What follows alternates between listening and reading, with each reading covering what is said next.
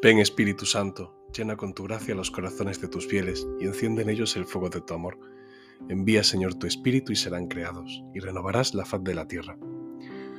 Oh Dios, que iluminas los corazones de tus fieles con las luces del Espíritu Santo, haznos sentir según este mismo Espíritu, y gozar para siempre de sus consuelos.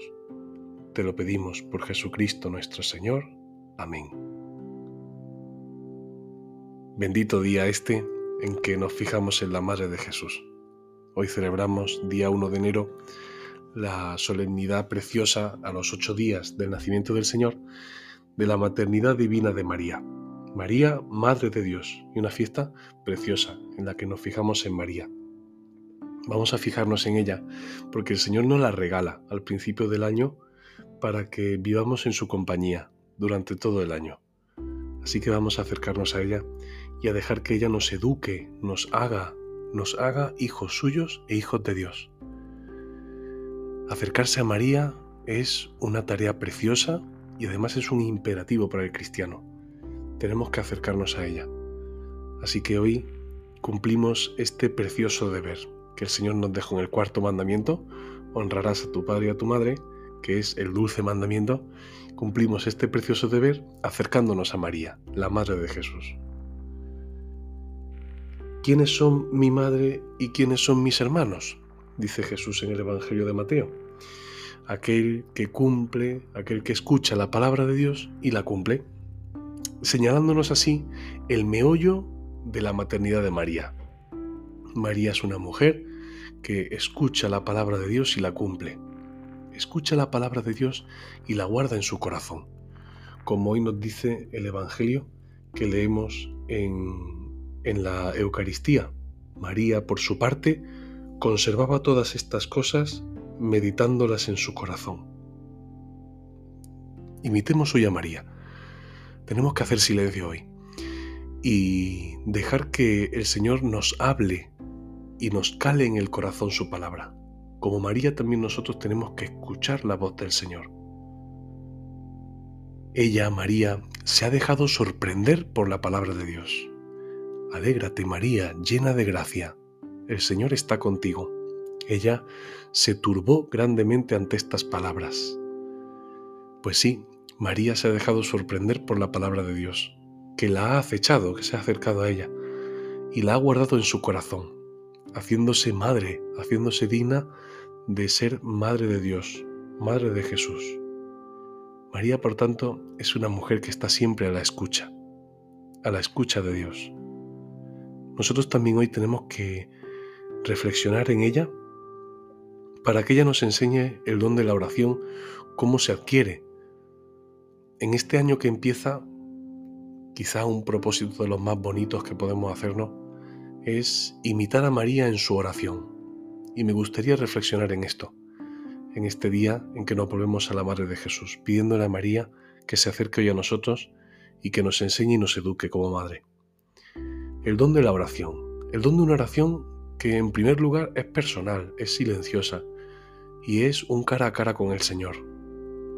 Pensemos en María, como ella en el momento de la anunciación se pone delante del Señor, escucha a Dios, se deja interpelar por Él. Y la palabra del Señor cala en ella, cala en ella. La sintonía que hay entre María y el Señor se desvela en la afirmación que ella misma hace de la relación que tiene con Dios, con su Dios. Aquí está la esclava del Señor, la sierva del Señor. Ella se sitúa delante del Señor como una humilde sierva. Una humilde sierva que está pronta a su palabra, pronta a escuchar al Señor, que vive colgada de la palabra del Señor como están los ojos de los esclavos fijos en las manos de sus señores, como están los ojos de la esclava fijos en la mano de su señora. Fijaros en esto, María es una mujer que tiene los ojos fijos en su Dios, el oído atento a su Dios, para escucharlo. Cada mañana me espabila el oído, ella también cada mañana activa su oído y lo pone a la escucha del Señor. María nos enseña a vivir en actitud orante, actitud orante que no se cultiva sin tiempo de oración. La oración es un tiempo consagrado al Señor, consagrado a, la escucha de su palabra. Esto quizás es algo que nos orienta y que nos da mucha luz cuando queremos tener oración o queremos empezar a rezar. Es un tiempo que consagra al Señor. Tengo que consagrar tiempo al Señor. ¿Cuánto tiempo? Dios me lo irá diciendo, Pero puedo consagrarle un tiempo y decir, venga, esta media hora está consagrada al Señor. Tomo su palabra, tomo el Evangelio del día y me pongo a la escucha. Quiero escuchar al Señor, tengo los ojos, fijos en el Señor. Y así el Señor va haciendo una obra en nosotros. Y es que va creando en nosotros una íntima relación con Él, como la tuvo con María. Fijémonos en esto. María, mujer orante. María es madre porque es orante, profundamente orante. Así el Señor, en comunicación con ella, le desvela la grandeza de su plan para con ella. Concebirás en tu vientre, darás a luz un hijo y le pondrás por nombre Jesús. El Espíritu del Altísimo vendrá sobre ti y te cubrirá con su sombra. Es hermoso esto. María, en la escucha de la voz de Dios, ha ido aprendiendo cuál es el plan de Dios para con ella. Y no solamente aprendiéndolo, sino dándole cumplimiento. Ella es una humilde esclava, una humilde esclava que está atento a la voz de su Señor, no para escucharla y que pase de largo, sino para escucharla y ponerla en acción.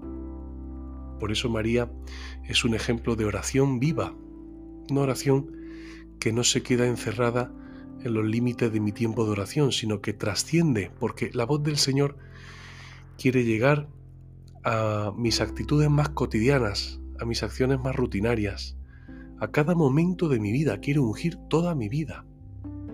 Tenemos que pedir a María que la oración sea momento de unción para toda mi vida, no para un rato, sino para toda mi vida y mi existencia. María ha recibido el gran don de ser la madre de Jesús. Y esto es un don que el Señor le ha dado porque la quiere, simplemente porque la quiere. María orante nos enseña a nosotros a rezar porque ella es nuestra madre y una madre enseña a rezar a sus hijos.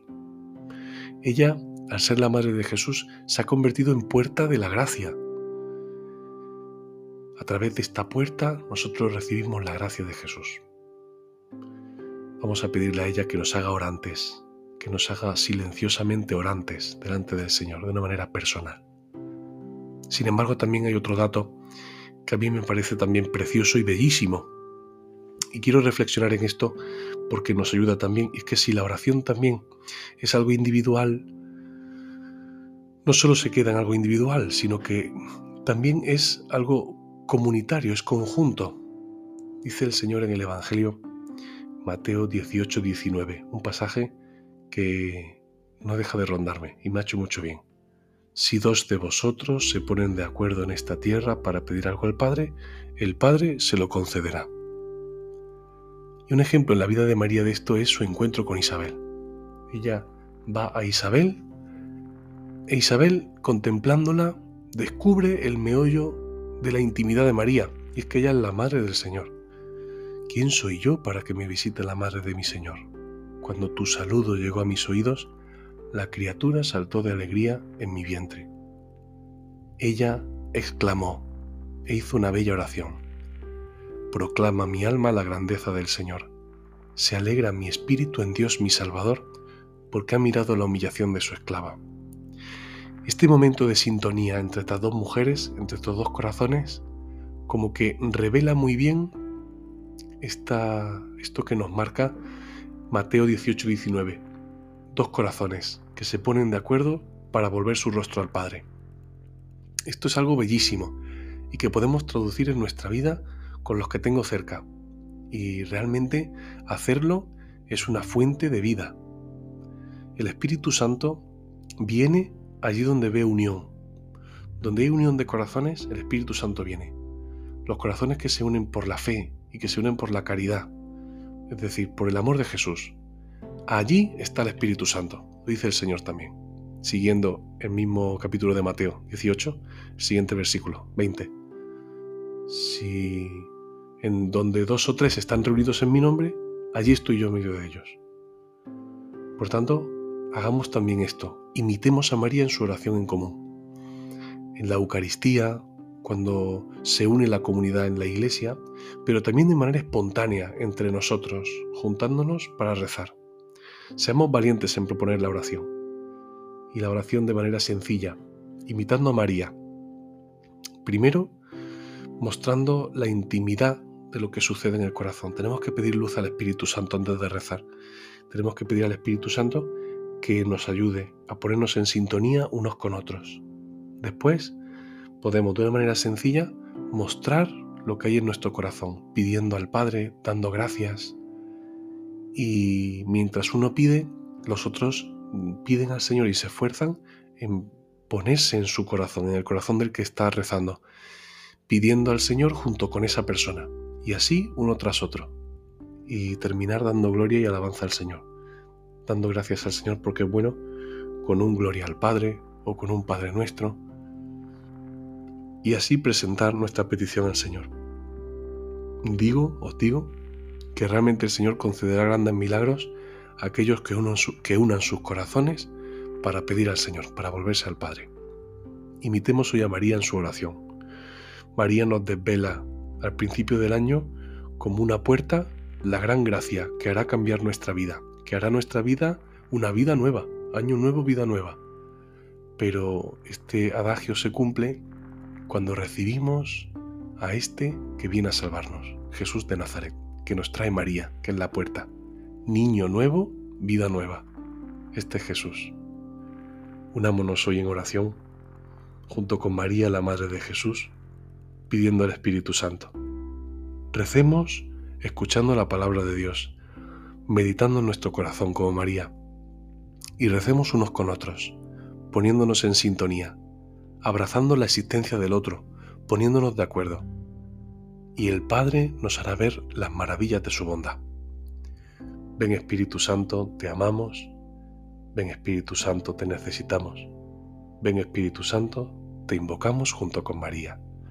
Oh Señora mía, oh Madre mía, yo me entrego del todo a ti, y en prueba de mi filial afecto te ofrezco en este día mis ojos, mis oídos, mi lengua y mi corazón, en una palabra todo mi ser, ya que soy todo tuyo, oh Madre de bondad, guardadme y defendedme como cosa y posesión vuestra. Amén.